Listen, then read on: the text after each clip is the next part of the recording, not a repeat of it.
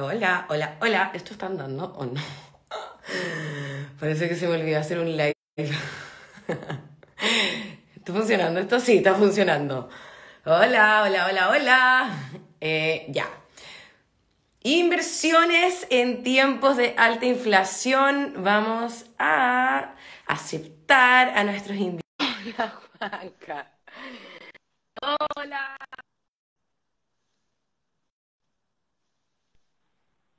¿Funciona? ¿Se escucha? ¿Me ven? ¿No? ¿Sí?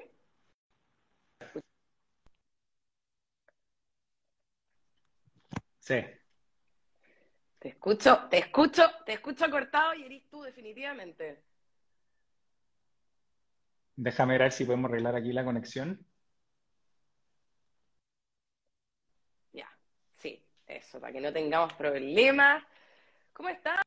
Tanto tiempo que no los veo. Hola, Fran. Muchos, muchos lunes sin live. Ahí sí, ahí te bajo un poquito la calidad, pero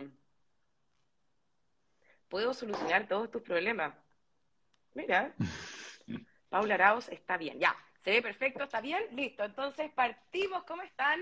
Eh, tuvimos un mes entero de pausa eh, de lives, pero estimamos que eh, sería conveniente volver aquí en Gloria y Majestad para resolver un tema que los tiene a todos bastante preocupados ahí, interesados también y, con justa razón, que es el tema inflacionario.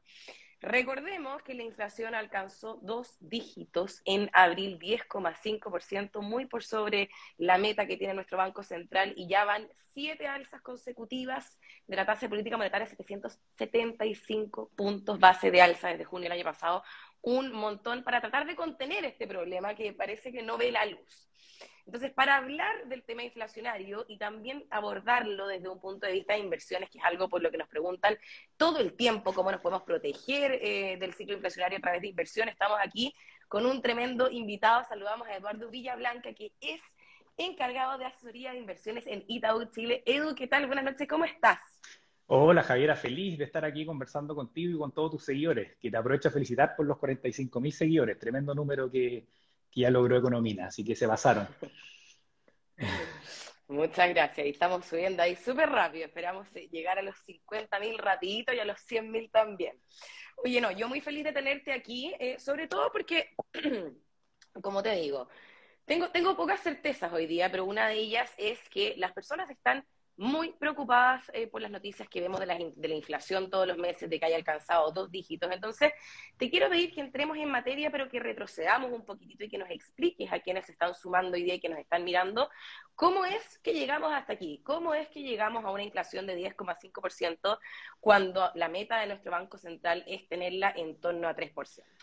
Uf, yo creo que es un tremendo tema, un poco complicado de, de hablar, pero claramente yo creo que nos preocupa a todos eh, seamos inversionistas o no, estemos o no en el mercado financiero, lo que está pasando con la inflación. Eh, no es un tema que tengamos eh, solamente acá en Chile, como decías tú, con este 10.5% de variación anual para el mes de abril, sino que es un tema que estamos viendo a nivel global. Yo creo que, como decías tú, es bueno remontarse un poco hace dos años atrás, prácticamente un poquito más, cuando recién partió la pandemia, la pandemia, perdón, para entender un poco de dónde vienen estas presiones inflacionarias. Yo creo que eh, la mayoría de las personas saben que la inflación no es más que un aumento en los precios eh, que te va encareciendo el costo de la vida. Eh, obviamente, si entramos en lo más básico de economía, tenemos la oferta y la demanda, ¿no es cierto? mientras más demanda, más personas comprando un bien, obviamente suben los precios. y al contrario, cuando hay menos oferta y hay menos productos disponibles para comprar, obviamente también se hacen más escasos y también genera un alza en los precios. En este caso, hemos tenido un shock tanto por el lado de la oferta como también por el lado de la demanda eh, para explicar un poco las presiones inflacionarias que tenemos al día de hoy. Por ejemplo, estamos recién saliendo, crucemos los dedos, ¿no es cierto?, de esta pandemia que ha sido probablemente eh, algo histórico que nunca habíamos tenido en la historia de la humanidad, que nos hubiésemos tenido que quedar encerrados en nuestras casas sin poder salir a trabajar, que es prácticamente una locura. Eh, y obviamente se cortaron las cadenas productivas a nivel global, eh, se dejaron de producir eh, con normalidad, ¿no es cierto?, los bienes que podemos consumir, también de prestar los servicios, obviamente, que, que, uno puede eh, consumir, y eso generó un shock por el lado de la oferta. yo creo que es bueno, ¿no es cierto?, ver lo que ha pasado ahora último, por ejemplo, en China, con estas nuevas cuarentenas. yo creo que es un buen ejemplo para entenderlo. de dónde viene este shock por el lado de la oferta. Por ejemplo, si tenemos a una ciudad en China que genera chips, por ejemplo, para los celulares, por poner un ejemplo bien trivial. Al final del día, si esa persona en China está con cuarentena, con un lockdown y no puede salir a trabajar y ir a la fábrica de chips, al final del día esos chips no se fabrican, no salen de China y se genera eh, un problema en la cadena de suministro hacia adelante, porque obviamente no puedes seguir eh, haciendo el teléfono por más que se termine a lo mejor de ensamblar en Taiwán, por poner un ejemplo. Eh, obviamente si no tienes el chip, se genera un problema en la cadena de suministros a nivel global y ciertamente que se producen menos bienes y venimos recién saliendo eso. Y obviamente que se generó un shock por el lado de la oferta que fue bien grandote. Yo creo que lo hemos visto con cosas como, por ejemplo, los automóviles, que es una locura, ¿no es cierto?, el alza que han tenido de precios últimamente, a mí que me encantan los autos, estoy sufriendo con todo lo que han subido. Eh, y es básicamente por eso. Hay una escasez también de chips, por ejemplo, eh, por el lado de los autos. Vimos que se pararon prácticamente las plantas productivas en varios países por efecto de la pandemia. Y lamentablemente uno de los, de los impactos, de efectos que hemos tenido eh, después del COVID-19 es precisamente esto, los problemas que tenemos al día de hoy en la cadena de suministros a nivel global, que generó un shock por el lado de la oferta y que generó obviamente las presiones inflacionarias que tenemos al día de hoy. Por otro lado, yo te comentaba que también eh, hemos tenido un shock por el lado de la demanda. Yo creo que es bueno también remontarnos un poco eh, a lo que pasó cuando recién empezamos a tener la pandemia, ese marzo, ¿no es cierto?, eh, del 2020, en pleno pic de la pandemia, cuando pensábamos que se iba a caer el mundo y estábamos empezando recién con estas cuarentenas a nivel global. tuvimos una respuesta por parte de los bancos centrales que fue bastante agresiva y coordinada. Eh, yo creo que nunca habíamos visto eso en la historia, ¿no es cierto? Eh, haber tenido a la FED en Estados Unidos, al ECB en Europa, nosotros también, sin lugar a, sin lugar a dudas, acá en Chile, eh, con el Banco Central reaccionando de forma bastante rápida y coordinada para obviamente salir a responder ante la crisis que estábamos teniendo, bajando, por ejemplo, la tasa política monetaria, saliendo con programas de compra de activos para inyectarle más liquidez, más plata a las economías.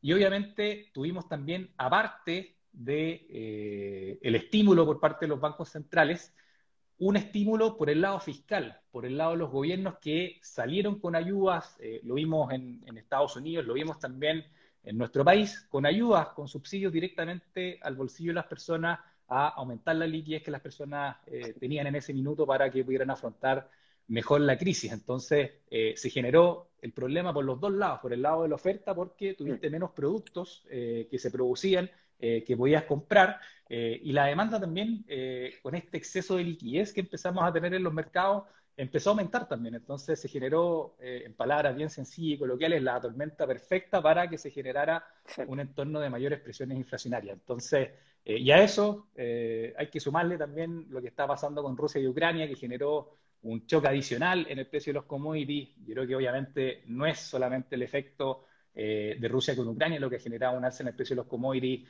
es una tendencia de recuperación que venía desde finales del año pasado, cuando empezamos con estas reaperturas más agresivas de las economías a nivel global, en donde se empezaron a recuperar los precios de los commodities porque se empezó a internalizar una mayor demanda eh, y ahora con lo de Rusia con Ucrania tuvimos un choque adicional, lo hemos visto con el precio del petróleo, por ejemplo, eh, que Rusia es un 10% de la, de la producción mundial de petróleo y, generan también otro tipo de commodities eh, y obviamente que el que estén en conflicto estos dos países genera también un shock por el lado de, de la oferta de los commodities y genera también un alza adicional. Entonces, hemos tenido un entorno con lamentablemente varios factores que se han sumado y que han contribuido a este entorno de mayores presiones inflacionarias. Y en nuestro país, para entrar de lleno, obviamente en Chile, eh, sin lugar a dudas, que viene también de esta ola inflacionaria que hemos tenido a nivel global, no es solamente Chile, es algo que hemos visto en todo el mundo, pero obviamente en Chile eh, el manejo de la pandemia y algunas medidas que se adoptaron contribuyeron aún más a exacerbar de alguna forma estas presiones inflacionarias.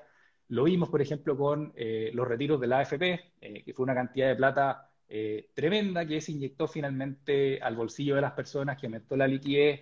Eh, yo creo que todos vimos, ¿no es cierto?, las ventas del retail, eh, cómo saltaron por efecto también de estas medidas, el mismo ingreso familiar de emergencia, que sin lugar a dudas era una medida muy necesaria, pero que genera también un exceso de liquidez en las personas y que generó también este entorno con mayores presiones inflacionarias al día de hoy en nuestro país. Entonces, eh, como decíamos, lamentablemente se armó una tormenta perfecta con varios factores eh, desde fuera de Chile, pero también desde el lado de Chile. Oye, y de hecho esta tormenta perfecta nos ingresó al club de los 25 países con eh, inflación interanual de dos dígitos, que bueno, tampoco es comparable como por ejemplo el top 1 que es Venezuela con 222,3%, que es el único que tiene tres dígitos en el mundo, pero es una inflación más alta de lo habitual a lo que nosotros estamos acostumbrados en Chile. Obviamente también hay que poner en perspectiva que todavía no estamos ni cerca de países que tenemos cercanos en, en la región. Ojo, yo olvidé decir que manden sus preguntas y eh, las vamos a ir haciendo mientras podamos. Pero yo quería, Edu, que hablemos un poco de la encuesta expectativa económica de la semana pasada, porque ya hay cambios en las proyecciones, ya los analistas subieron las proyecciones de inflación para este año y también se prevé la tasa política monetaria en 9% en junio. Entonces, te quería preguntar un poco, ¿cómo están viendo este tema hacia adelante? Cómo sigue el tema inflacionario hacia adelante y dónde están viendo el, tema de la tasa, porque la gente está preocupada de que el Banco Central ha subido mucho la tasa.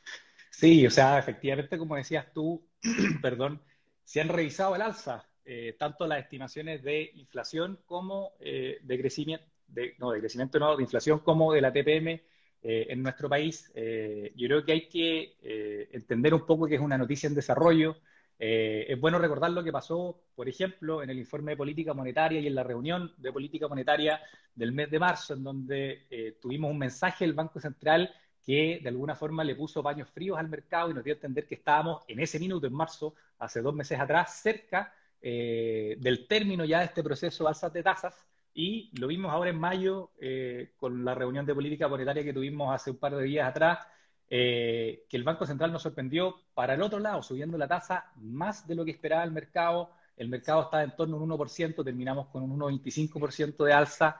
Y al final del día el mismo Banco Central reconoce lo que nos pasó a todo el mercado, que eh, la evolución de la inflación eh, y las expectativas obviamente que empezaron a ser mayores de las que todos esperábamos. Entonces, eh, sin lugar a dudas que el desarrollo de este entorno inflacionario eh, empeoró, eh, con obviamente mayores perspectivas de inflación, y eso hizo que el Banco Central tuviera que cambiar un poco el mensaje y salir a sorprender con esta alza por sobre lo esperado, y también dejar la puerta abierta para eventuales futuras alzas, porque si recordamos un poco lo que fue el informe de política monetaria el mes de marzo, el Banco Central nos había dicho que la TPM, en, ese gráfico de la trayectoria que yo les recomiendo revisar, que se publica ahí en el IBOM eh, y lo podemos ver en la página del Central, eh, se ve la trayectoria que nos mostraba el Central eh, para la TPM con escenarios, ¿no cierto?, más agresivos, menos agresivos, con un rango en donde se puede mover la TPM.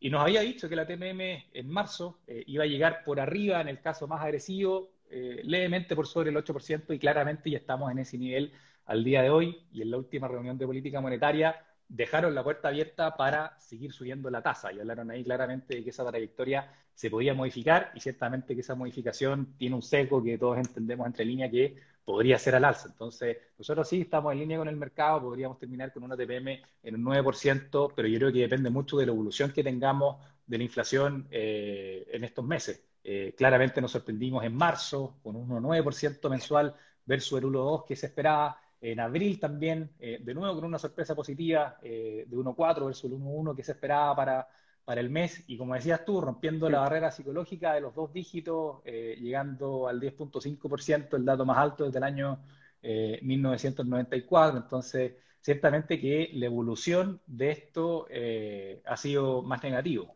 lamentablemente. Es una noticia en desarrollo y yo creo que tenemos que estar viendo ahí día a día, semana a semana, eh, qué es lo que va pasando con la inflación.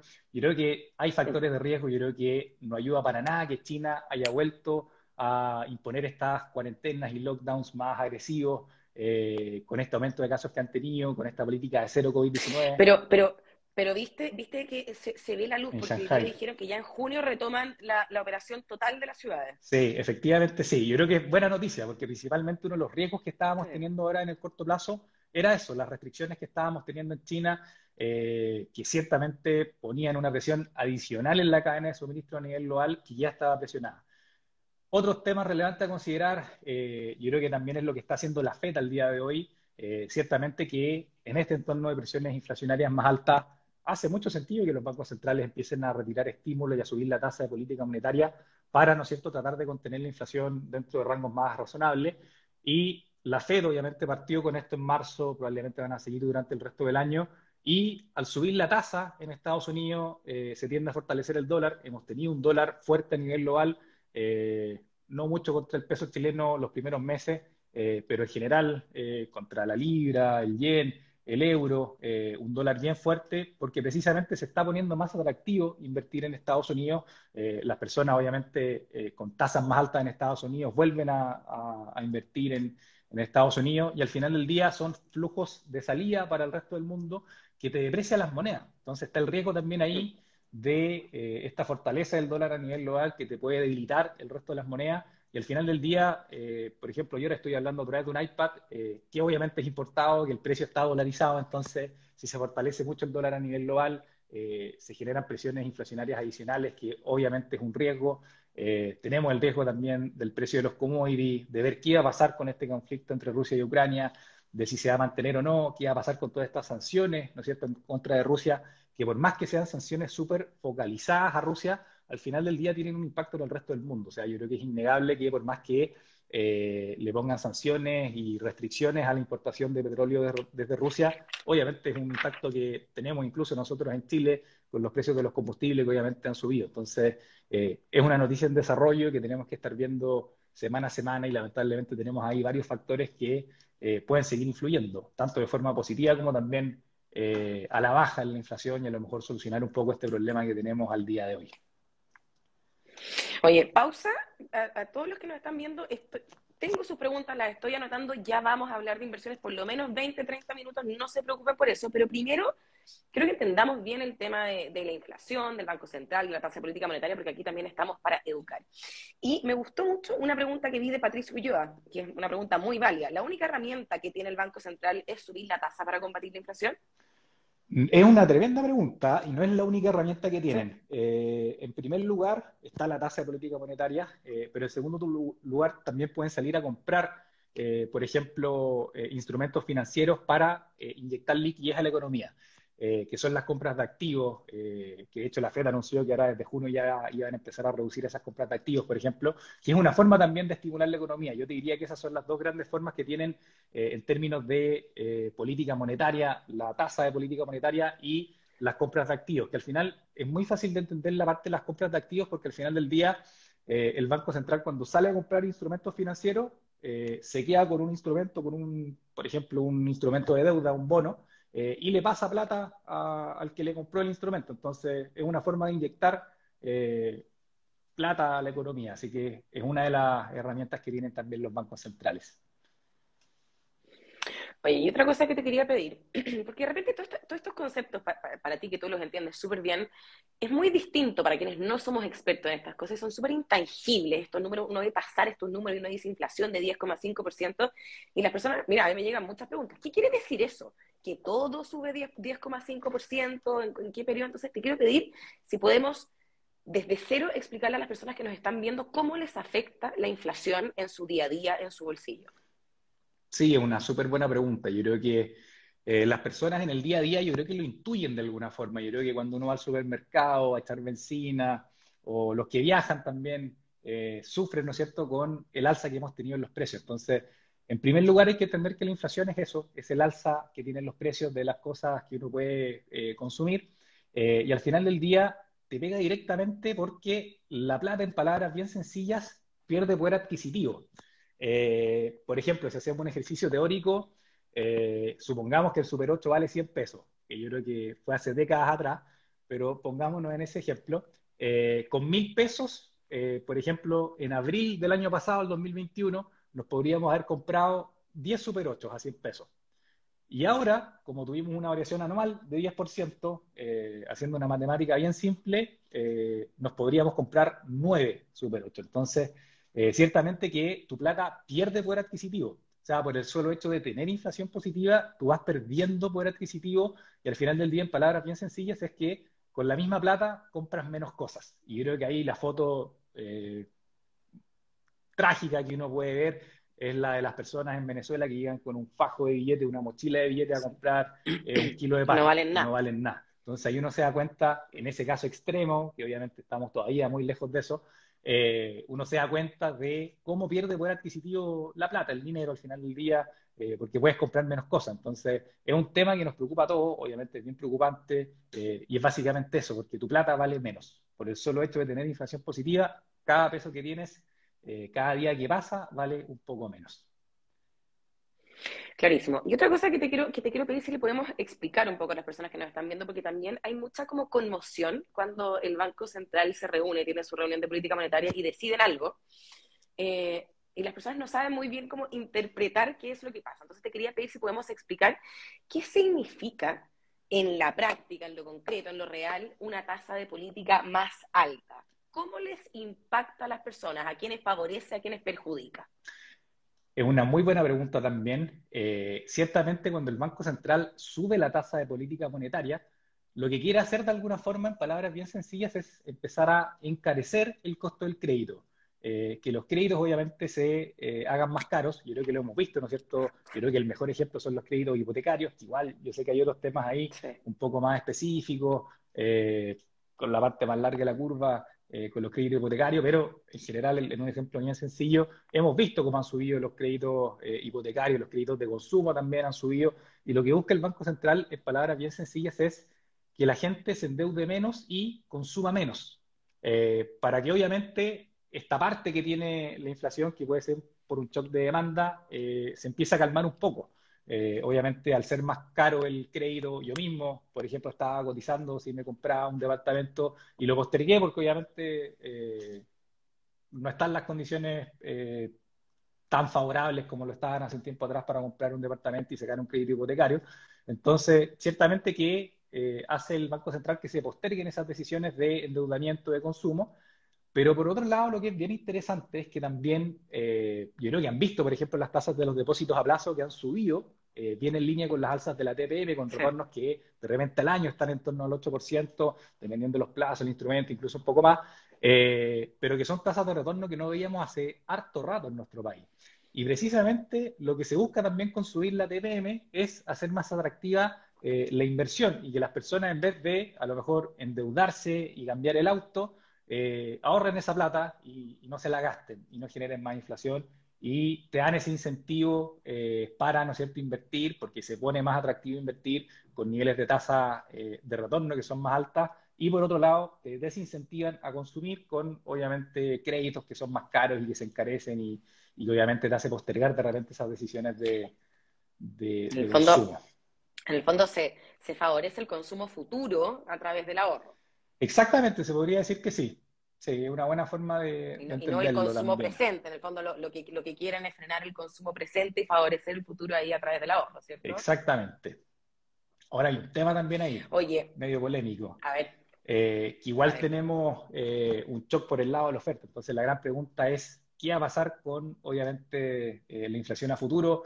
Porque ciertamente que si el shock es por el lado de la oferta, por más que la Fed suba la tasa, al final del día eh, vas a seguir teniendo una escasez de productos que puedes comprar. Entonces, eh, es un gran tema el ver qué va a pasar a futuro eh, y obviamente están ahí varios riesgos a futuro que se asoman y que generan algo de incertidumbre por esto mismo, con esta gran pregunta de si efectivamente los bancos centrales con estas alzas de tasa van a ser capaces de frenar estas alzas en la inflación que hemos tenido últimamente y que se esperan también a futuro. Bueno, noticia en desarrollo, ¿cierto? Así es, hay que estar ahí semana a semana. Pasemos, pasemos entonces al tema que yo creo que aquí están esperando todos, que es como la, pregunta del millón de dólares, y es cómo podemos protegernos de la inflación a través de las inversiones. Aquí ya veo que hay 700 preguntas de inversión y vamos a tratar de ir en, vamos a tratar de responderlas todas. Yo creo que lo primero que hay que eh, entender es lo que comentábamos recién, que al final del día por el solo hecho de tener inflación positiva, eh, tu plata pierde poder adquisitivo, por lo tanto es súper, súper importante que las personas eh, traten de invertir y de indexarse de alguna forma a el aumento que estamos teniendo en la inflación.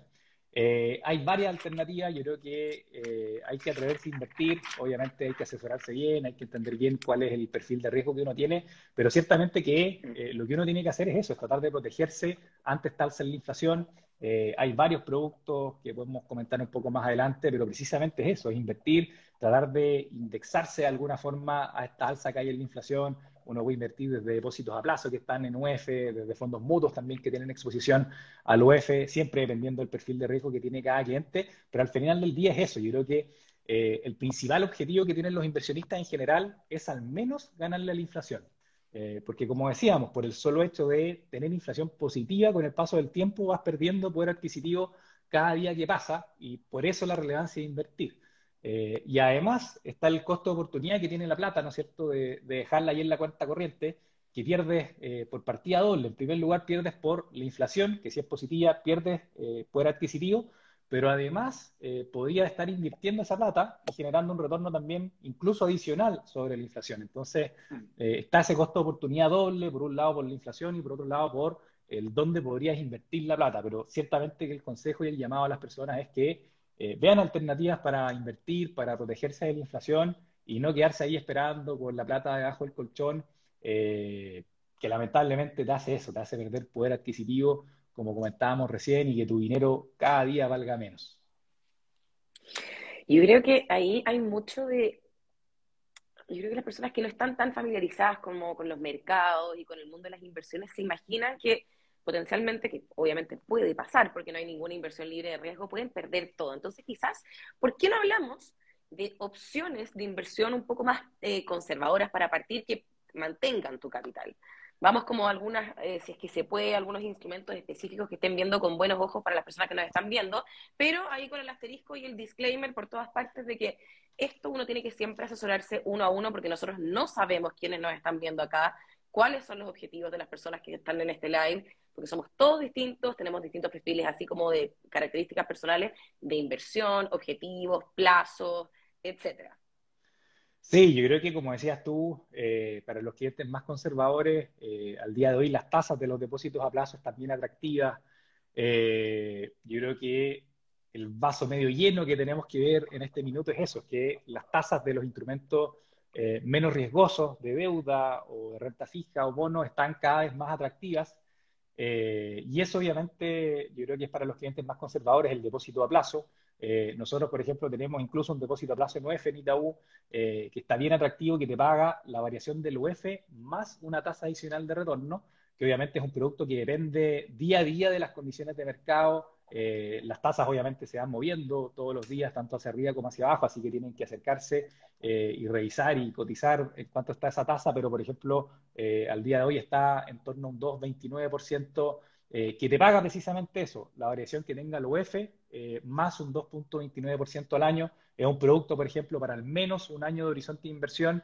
Eh, y la gracia del depósito a plazo es que tiene muy bajo riesgo. Como tú decías, lamentablemente hay muchas personas que han tenido malas experiencias invirtiendo plata y al final del día eso se traduce en una mala asesoría y que lamentablemente recibieron que probablemente eh, les vendieron el cuento y les dijeron, no, invierta acá, vas a ganar mucha plata. al final del día terminó siendo una inversión que obviamente puede haber tenido un retorno potencial bien atractivo, pero eh, no es gratis. Al final eh, uno tiene que estar bien invertido en línea con su perfil de riesgo eh, y al final del día esas personas que lo pasaron mal y que tuvieron esa mala experiencia es porque precisamente en general invirtieron en instrumentos que eran demasiado arriesgados para el perfil que finalmente tienen y al final del día no tuvieron estómago para aguantar a lo mejor esa inversión y lo pasaron mal, no dormían bien. Y por eso creo que el depósito a plazo eh, para clientes conservadores y para clientes también que tengan ese objetivo de eh, protegerse contra la inflación hace mucho sentido. Eh, como decíamos, el depósito a plazo es un producto bien sencillo, bien seguro, prácticamente no tiene volatilidad. De hecho, hay una garantía estatal de los depósitos a plazo que tiene un cierto monto, pero no tiene variación. tú lo tomas, ¿no es cierto?, a un periodo determinado y al final de ese periodo te pagan eh, la plata que invertiste inicialmente más un retorno adicional eh, comprometido al principio de tomar el depósito. Entonces, es un tremendo producto que se ve cada vez más atractivo, eh, sobre todo en este entorno, ¿no es cierto?, de tasas al alza y de presiones inflacionarias, en donde hay depósitos a plazo en UF y en Itaú tenemos uno que precisamente te permite ganar eso, la variación del UF más un retorno conocido ya, Stop. stop. Eso quiero que le expliquen. Perdona que te interrumpa, pero esta pregunta llega todos los días y en distintos formatos, porque me, preguntan, ¿depósito a plazo normal o depósito a plazo nuevo? Así que repasemos ahí esas diferencias. Yo creo que, eh, obviamente, por el nombre uno entiende un poco cuál es la diferencia. El depósito a plazo en pesos es un depósito a plazo en pesos que te paga una tasa sobre, obviamente, un monto en pesos. Eh, y el depósito a plazo en UF, al final del día, te paga la variación del UF más una tasa sobre eso. Entonces, ahí hay una pequeña diferencia, por ejemplo, si tú te quieres cubrir sí o sí de eh, esta variación en la inflación alta que estamos teniendo el día de hoy, obviamente que la mejor opción. Claro, que quizás hoy, hoy cobra más importancia claro. los, de, plazo 9. Claro, efectivamente. O sea, con una inflación anual de 10%, obviamente que cobra mucha importancia el cubrirte al menos de la inflación. Eh, y el depósito a plazo 9 te entrega precisamente eso, cubrirte al menos de la inflación y adicionalmente te entrega un retorno, que es conocido. Entonces, sí o sí, sabes que le vas a ganar a la inflación y ya vas a tener una tasa de retorno por sobre la variación que tenga la, la, la UEF en el periodo que contrataste el depósito. ¿Cuál es el tema? Que el depósito a plazo en UEF es un producto un poco más específico, que es para plazos eh, de al menos un año hacia adelante, eh, y que obviamente hay ah. clientes que, que ese es un tema también, hay clientes que eh, no tienen a lo mejor el objetivo de estar invertidos todos un año, puede, todo un año puede que necesiten la plata antes, y obviamente ahí es donde entra, creo yo, el depósito a plazo en pesos, que también se ve con tasas que son bien atractivas, eh, al año, si lo tomas ese plazo también en torno a un 8,5%, eh, lo puedes tomar a plazos más cortos también, eh, que también es interesante eh, porque al final del día estamos en un entorno con el Banco Central subiendo la tasa, que ya nos dijo que probablemente la van a seguir subiendo un poco más de lo que pensábamos hace un par de meses atrás, y las tasas de los depósitos a plazo están bien en línea con lo que pasa con la TPM. Entonces, también si, un cliente quiere tomar en plazos más cortos, eh, yo creo que también puede ser una buena opción porque se puede ir reenganchando y tomando tasas que van a ser un poco más altas si es que el Banco Central obviamente sigue subiendo la tasa. Pero también está el riesgo en esos plazos más cortos que eh, pasado mañana tengamos una crisis, una recesión a nivel mundial y los bancos centrales tengan que salir a recortar la tasa de política monetaria y al final eh, te quedaste desinvertido a lo mejor y no aprovechaste la oportunidad a lo mejor que teníamos eh, de poder asegurar una tasa más alta en un periodo más largo. Al final yo creo que depende mucho del horizonte de inversión que tenga un cliente, de las necesidades de liquidez, el plazo en el que efectivamente va a ir tomando el depósito y obviamente las expectativas que tenga el cliente eh, y la persona que va a tomar el DAP con respecto a lo que va a pasar con la TPM. ahí volvió un tema que te juro que yo no me aburro de repetir esta cuestión porque hay muchas personas que piensan que el mundo de las inversiones es como estándar, que, todo lo que todo funciona igual para todos. Y no, pues porque todos tenemos eh, distintos perfiles y objetivos. Espérate, ahí me, estoy riendo porque ahí los criptolavers, mis queridos criptolavers, están diciendo criptomonedas. No están en su mejor momento, chiquillos, así que no me hagan hacerles bullying gratis. Espérate, tengo otra pregunta de los DAP, de los depósitos a plazo, como le dicen DAP en la industria ahí, porque también me llega siempre. ¿A largo plazo o a corto plazo? Expliquémosle a las personas las diferencias y por qué hay distintos plazos de inversión. Y después pasemos a los fondos mutuos, que ahí también hay muchas preguntas. Sí, oye, yo creo que eh, al final del día eh, los depósitos a plazos más largos en general tienden a, tener una tasa de retorno un poco más alta porque efectivamente te compensan por esa menor liquidez que tienes. Yo creo que en general todos entienden que el depósito a plazo es un producto que tú contratas y que no puedes liquidar, que te tienes que aguantar hasta el vencimiento en general para poder, poder tener tu plano. Entonces, ciertamente que los depósitos a plazo, eh, cuando tú los contratas a plazos más largos, te pagan efectivamente por ese premio por liquidez, por ponerlo de alguna forma, eh, te lo compensan y te dan un poquito más de retorno versus los depósitos a plazo en eh, periodos de tiempo más cortos que te pagan un poco menos, pero que obviamente vas a tener liquidez mayores ventanas de tiempo más cortas. Yo creo que esa es la principal diferencia. Hay como de siete días, ¿o no? Desde siete días incluso. Y yo creo que al final del día ahí también depende mucho de la visión que uno tenga. Eh, por ejemplo, eh, si yo pienso que el Banco Central va a seguir subiendo la tasa y la va a llevar, voy a decir una tontera para que no me saquen de contexto, y la va a llevar a lo mejor al 20%, obviamente que te conviene tomarlo en plazos más cortos, ir reenganchándote a tasas que probablemente se van a ir ajustando al alza en línea con la TPM, y al contrario, si tú crees que el Banco Central en, seis meses más va a bajar la tasa de nuevo al 0,5%, te conviene asegurarte una tasa de retorno más alta ahora, a lo mejor en un periodo más largo, eh, porque probablemente en dos meses más eh, esa tasa del DAP va a ser más baja. Entonces depende mucho también de la visión que uno tenga, de lo que está pasando en términos de, la tasa de política monetaria con el Banco Central. Si las inversiones no son, no, uno tiene que igual estar un poco encima, ¿cierto? Y si uno no puede, en el fondo, asesorarse por alguien que lo haga por ti, que sepa. Exactamente, yo creo que al día de hoy también hay una cantidad de información tremenda en, en Internet que uno puede buscar, ¿no es cierto?, y informarse y aprender un poco. Y yo creo que esa es la clave, estar metido en inversiones, seguir a, Economina, por ejemplo, que, hemos visto ahí todas las cápsulas que haces de educación financiera, que son clave para que las personas obviamente entiendan más de, lo que pasa en, inversiones y puedan tomar mejores decisiones. Oye, me gusta esta, esta, pregunta. ¿Cuánto tiempo significa largo plazo cuando hablamos de inversiones? En general, más de un año. Largo plazo. Largo plazo, más de un año. Eh, igual hay matices. Eh, hay matices, pero en general es más de un año. ¿Y mediano, mediano qué sería? Creo que podrían ser seis meses, de seis meses a un año. Y corto estar ahí en el día a día, semana a semana. Ya, espérate, te voy, a, te voy a hacer una pregunta para que pasemos al próximo tema, que es el otro mundo que quería tocar, que me preguntan todo el tiempo. Y siempre me hacen esta pregunta así. Eh, es el, ¿qué es mejor? Es como blancos o negros. Siempre en el mundo de la inversión me preguntan, ¿qué es mejor? ¿Fondos mutuos o depósitos a plazo? Ya hablamos de los depósitos a plazo, hablemos un poco de los fondos mutuos y después tratemos de responder esa pregunta. Yo creo que depende. Ahí lamentablemente me tengo que poner como los economistas que siempre te dicen depende. Sí, no, pero sí está en una mano o en la otra mano. Pero efectivamente depende. Yo creo que, por ejemplo, en este caso del UF, en Itaú tenemos eh, el depósito a plazo en UF, que te entrega una rentabilidad conocida sobre la variación del UF, pero que no tiene liquidez, que tienes que estar invertido al menos un año. Pero tenemos, por ejemplo, al día de hoy un fondo mutuo nuevo, el Fondo Mutuo Itaú Ahorro UF, eh, que te permite precisamente tener exposición a la variación del UF, está invertido 100% en UF, eh, pero obviamente eh, es un fondo mutuo que está sujeto a la volatilidad que puede tener el mercado y puede tener algo de volatilidad, pero tiene liquidez diaria. Entonces, la ventaja que tiene es que puedes rescatar tu plata un día para otro. Obviamente lo recomendado para ese fondo es que lo tengas al menos seis meses de horizonte de inversión para que precisamente puedas sortear de mejor forma la volatilidad que pueden tener los mercados y alguna ventana de tiempo con retornos que podrían ser incluso negativos, pero en seis meses eh, probablemente vas a ver el, nivel de, devengo que tiene el fondo, el nivel de tasa y eh, por eso se recomienda para al menos seis meses de horizonte de inversión. Pero, por ejemplo, ahí yo creo que tenemos una diferencia clara que al final del día con el fondo mutuo puedes lograr el mismo objetivo, eh, obviamente sujeto a las condiciones de mercado, lo que pueda pasar, a la volatilidad propia que tienen los mercados, pero con la diferencia y la ventaja de que tienes liquidez diaria.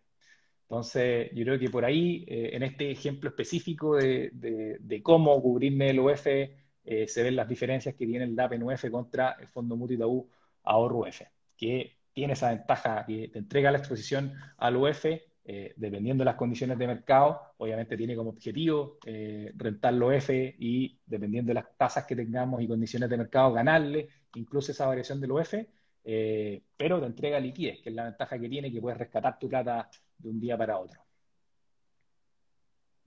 De hecho, fondos mutuos es como el producto que más tienen los chilenos, ¿no? En general. Sí, yo creo que es lo más sencillo. Aparte, es un tremendo producto porque te permite algo que es clave en inversiones, que es la diversificación. O sea, ahora estamos hablando de un fondo mutuo que solamente no F, pero tenemos también fondos mutuos que eh, tienen desde eh, acciones, eh, tanto acá en Chile como fuera de Chile, y renta fija, y que son súper diversificados a nivel global y te permiten precisamente eso, tener diversificación, tener acceso a tener un fondo mutuo que tiene muchos activos, está muy diversificado, que estás expuesto a varios riesgos y eso al final es lo que uno debería buscar en inversiones, eh, tener un portafolio lo más diversificado posible de acuerdo al perfil de riesgo que obviamente tiene cada cliente.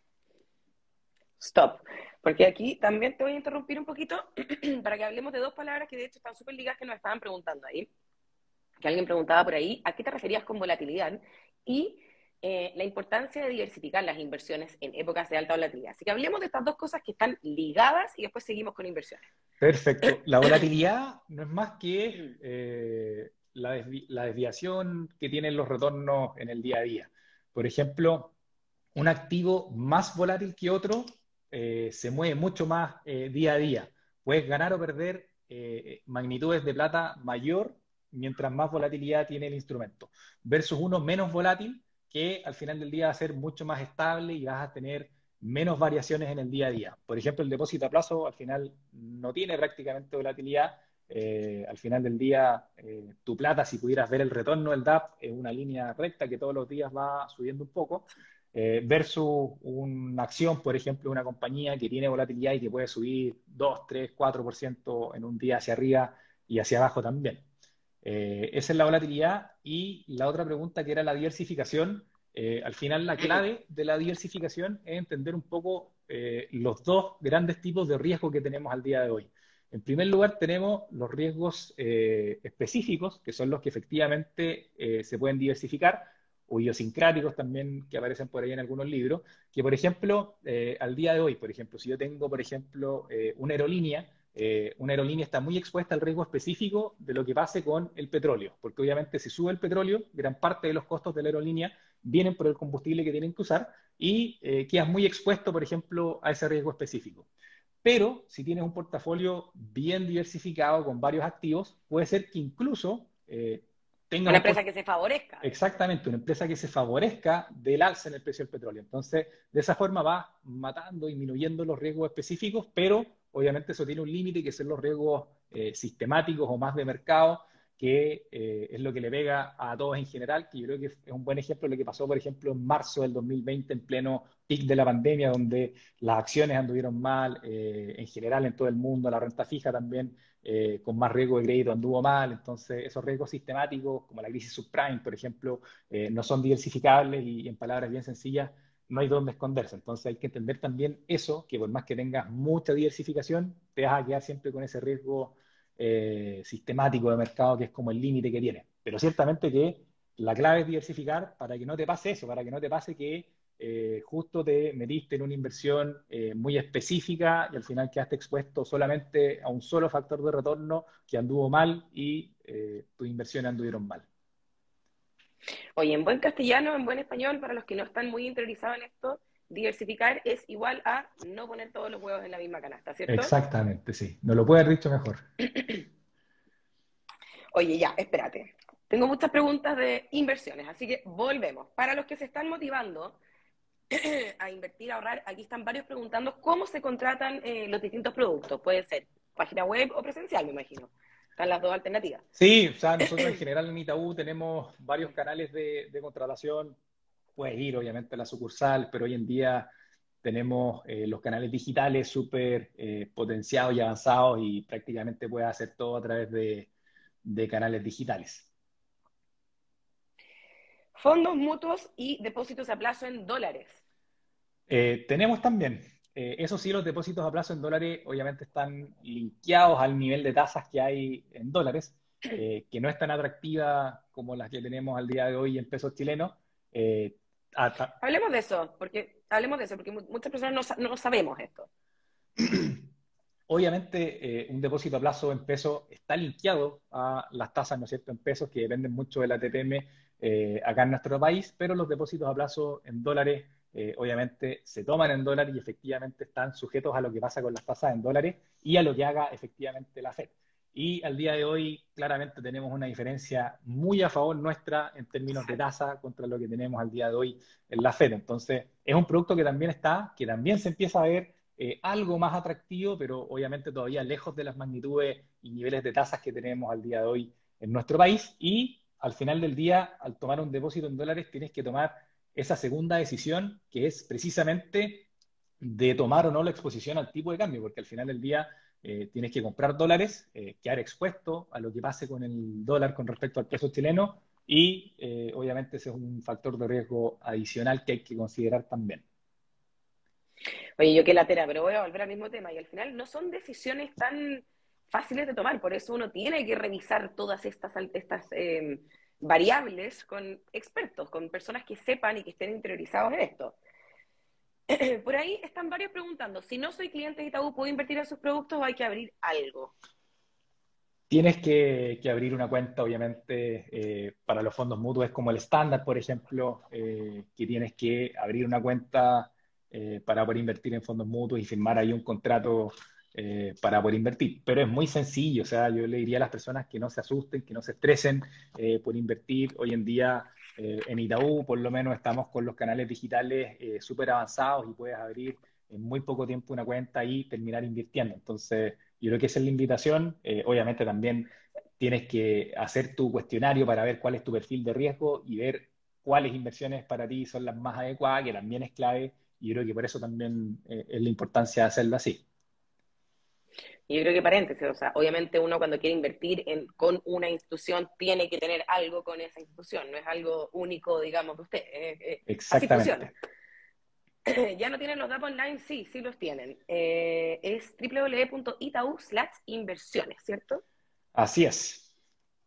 Me corrigen si estoy mal aquí las, personas de Itaú que después no van a Ya, espérate.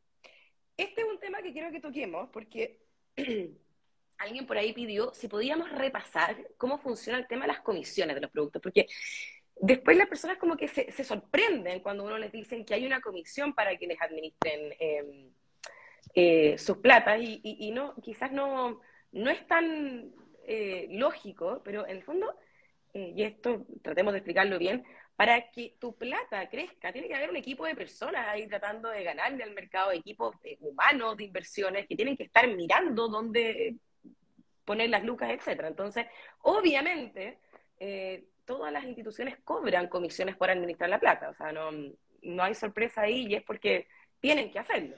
Exactamente. O sea, como decías tú, hay un equipo detrás manejando las inversiones que tienen las personas eh, y obviamente eso tiene un costo. Eh, igual hoy en día yo creo que los fondos mutuos están cada vez más competitivos con costos que son cada vez más atractivos, cada vez más bajos. Eh, pero al final es eso, eh, es la gestión que hay detrás, eh, obviamente hay todo un análisis detrás de cada decisión de inversión que se toma, hay un equipo de personas profesionales detrás que obviamente toman esas decisiones y que obviamente explican el, el costo que tienen, por ejemplo, los fondos mutuos, pero también hay costos más operativos, por ejemplo, el mismo corretaje, por ejemplo. Eh, si tú tienes un fondo mutuo, por ejemplo, de acciones locales, por poner un ejemplo, obviamente ese fondo tiene que comprar y vender acciones eh, para el fondo y eso obviamente también tiene un costo. Entonces, eh, por eso obviamente tiene un costo. Igual al día de hoy hay instrumentos que son también más baratos. Nosotros tenemos ETF, por ejemplo, en Itaú, yo creo que fuimos pioneros en el mercado local en tener el, el ETF de Lipsa, que replica de forma pasiva, por ejemplo, a Lipsa y obviamente tiene un costo mucho más atractivo más barato y de nuevo los fondos mutuos eh, los pueden revisar, están cada vez más atractivos con comisiones cada vez más bajas eh, que hacen mucho sentido al día de hoy por la diversificación que te entregan eh, y aparte por la gestión activa detrás.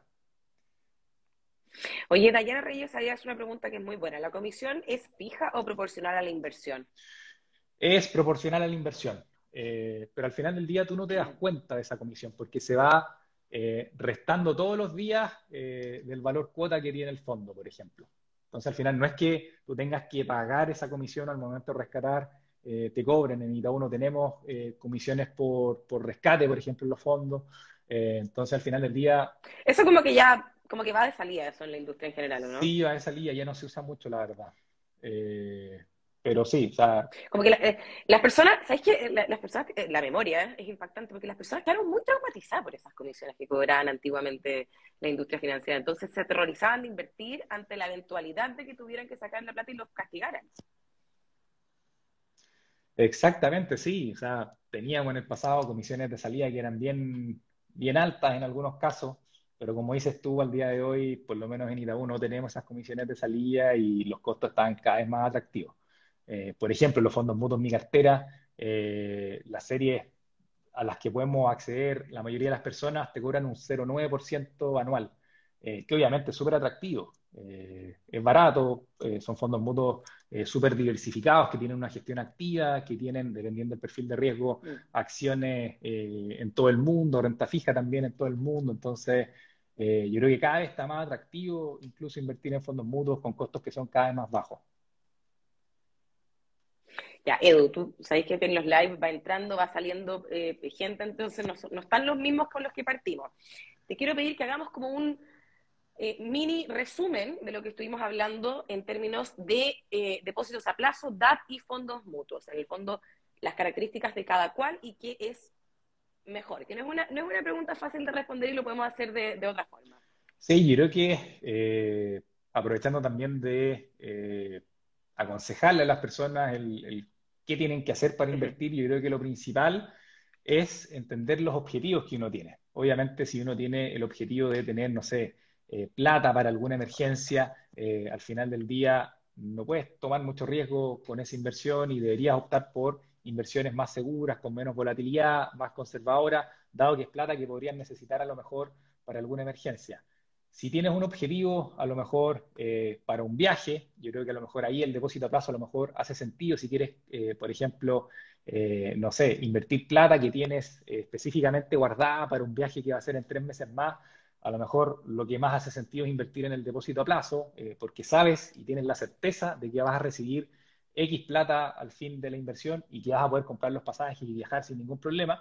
Eh, y también eh, hay objetivos que son más de largo plazo, eh, que obviamente te podrían hacer más adecuados productos con más riesgo. Por ejemplo, ahorrar todos los meses para aumentar solamente tu patrimonio y tener como objetivo y horizonte de inversión 5, 7, 10, 15 décadas de, de años y a lo mejor ahí puedes tomar un poco más de riesgo. Entonces, yo creo que al final del día el depósito a plazo es un producto más conservador que te da la certeza, la seguridad de saber cuál es la rentabilidad que vas a tener eh, finalmente al final del periodo de inversión, eh, que es para clientes obviamente más conservadores y para clientes también que tengan ese objetivo a lo mejor de eh, necesitar la certeza de saber cuánta plata voy a tener al final del, del periodo de inversión.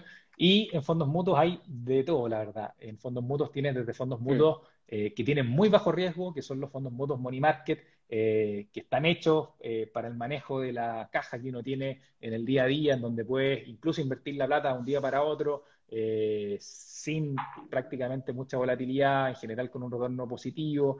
obviamente tienen menor riesgo y también un nivel de retorno algo más bajo también. y después va subiendo ahí en instrumentos también eh, que tienen un poquito más de riesgo, pero también un mayor retorno a futuro. Entonces, yo creo que la principal diferencia entre estos productos es eso, el nivel de riesgo, la liquidez que entregan, como decíamos, el depósito a plazo, eh, te obliga a tener la plata eh, en ese depósito a plazo hasta que venza y la puedas retirar finalmente, versus los fondos mutuos que obviamente tienen más liquidez y puedes rescatar la plata cuando tú necesites.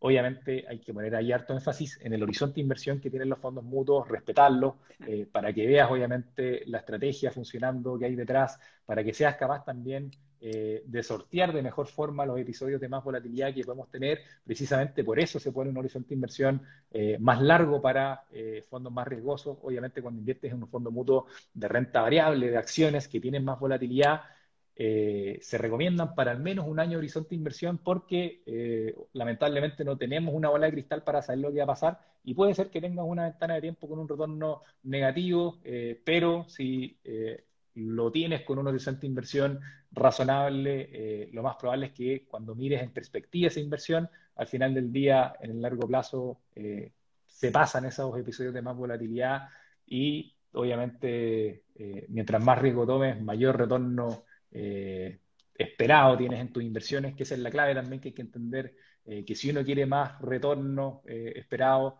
tienes que estar dispuesto a pagar el costo que tiene, que es efectivamente poder tener más volatilidad, las pérdidas y ventanas de tiempo con retorno negativo. Oye, me gustó mucho una, pregunta, no alcancé, perdón, era de una usuaria. ¿Qué es conceptualmente un fondo mutuo? Me gusta esa pregunta. Es una buena pregunta. Eh, uno, da por hecho de que todos sabemos esto. Sí, es verdad. Al final del día, yo creo que la forma más fácil de entenderlo es un grupo de personas que ponen plata en un eh, pozo común y se invierte esa plata, obviamente, dentro de ciertos límites. Obviamente, cada fondo mutuo tiene eh, límites en los que puede invertir. por ejemplo, se limita para que un fondo mutuo invierta, por ejemplo, solamente en acciones en el mercado local o solamente en renta fija, en deuda, en, el mercado local. Eh, y al final del día es eso, es un grupo de personas que eh, ponen entre todos plata y eh, después esa plata se invierte. de hecho, uno puede ver, por ejemplo, en la CMF, la información de los fondos mutuos y puede ver incluso el número de aportantes, que son 10.000 personas, 5.000 personas por fondo mutuo. No tenía idea. Mira, ¿y hay, como un número tope? no, no no hay un, máximo de aportantes que puedan tener. De hecho, en general te piden un mínimo de aportantes que tienes que tener. Pero ahí ya un tema ya como más técnico de la normativa. Bueno, interesante. Montos mínimos de inversión para estos productos, preguntan varios por ahí. Puedes invertir lo que quieras, la verdad, en fondos mutuos. Desde mil pesos si ¿Qué es lo que quieras? Desde mil pesos sin ningún problema. Yo eh, creo que ahí eh, es súper bueno esa pregunta que hacen, porque también nos lleva un poco a, derribar mitos, un poco, que es, lo que queremos hacer con la educación financiera. Pero yo creo que hay como un, un miedo, una concepción como errónea de que para invertir uno tiene que ser millonario, poco menos, y tener grandes cantidades de plata porque hay que poner mucha plata. Quizás deberíamos tomar un minutito para hablar de eso, em, que no es, no tan así. Sí, obvio, yo creo que también hubo una, buena pregunta al principio que preguntaba sobre las comisiones eh, y los costos que tienen, si eran fijos o variables. Eh, y obviamente el costo es proporcional a la plata que tú inviertes eh, y eso hace súper accesible invertir en fondos mutuos para cualquier persona. Al final del día puedes invertir 5 mil, 7 mil, 10 mil pesos, lo que sea de forma mensual. y al final del día hay que también aprovechar el, el retorno que te genera sobre los mismos retornos. Eh, que por ejemplo ahí de repente alguno ha visto lo que es el interés compuesto, que al final es eso, al final del día partiste con 10 mil pesos, eh, a lo mejor rentaste un 10% eh, en un periodo, te quedaste con 110 y al periodo siguiente no partes de 100, partes de 110. Entonces de a poco vas incrementando tu patrimonio, vas rentando sobre un monto más alto. Ahí está el dicho bien coloquial que los intereses te generan intereses y es así al final del día, eh, esa plata que vas ganando la vas invirtiendo de nuevo y te va generando más retorno futuro. Y por eso la invitación es a invertir al final del día, lo que sea, si tienes 5 mil, 10 mil pesos, lo que sea mensual, obviamente va sumando y en el largo plazo, al final del día, se nota la verdad esa inversión. Hablábamos de, del entorno de mayores presiones inflacionarias en donde al menos deberíamos tratar de buscar el protegernos eh, ante la inflación y obviamente también eh, tratar de ganarle, incluso en el largo plazo, y creo que esa es la meta que tenemos en general los inversionistas, el ganarle en el largo plazo a la, inflación. Y esto nos lleva a lo último y con esto nos retiramos. Más, que una pregunta, yo soy bien majadera con este tema y bien lo he dicho hartas veces durante este live, pero es repasar porque ninguna gracia de uno estar perdiendo su plata con la que uno la hace con tanto esfuerzo, digamos, en el día a día. Entonces, yo creo que antes de, invertir, uno tiene que tomarle la seriedad a lo que eso implica y asesorarse bien por expertos. Pero quiero que lo, digas tú y no lo diga yo nomás.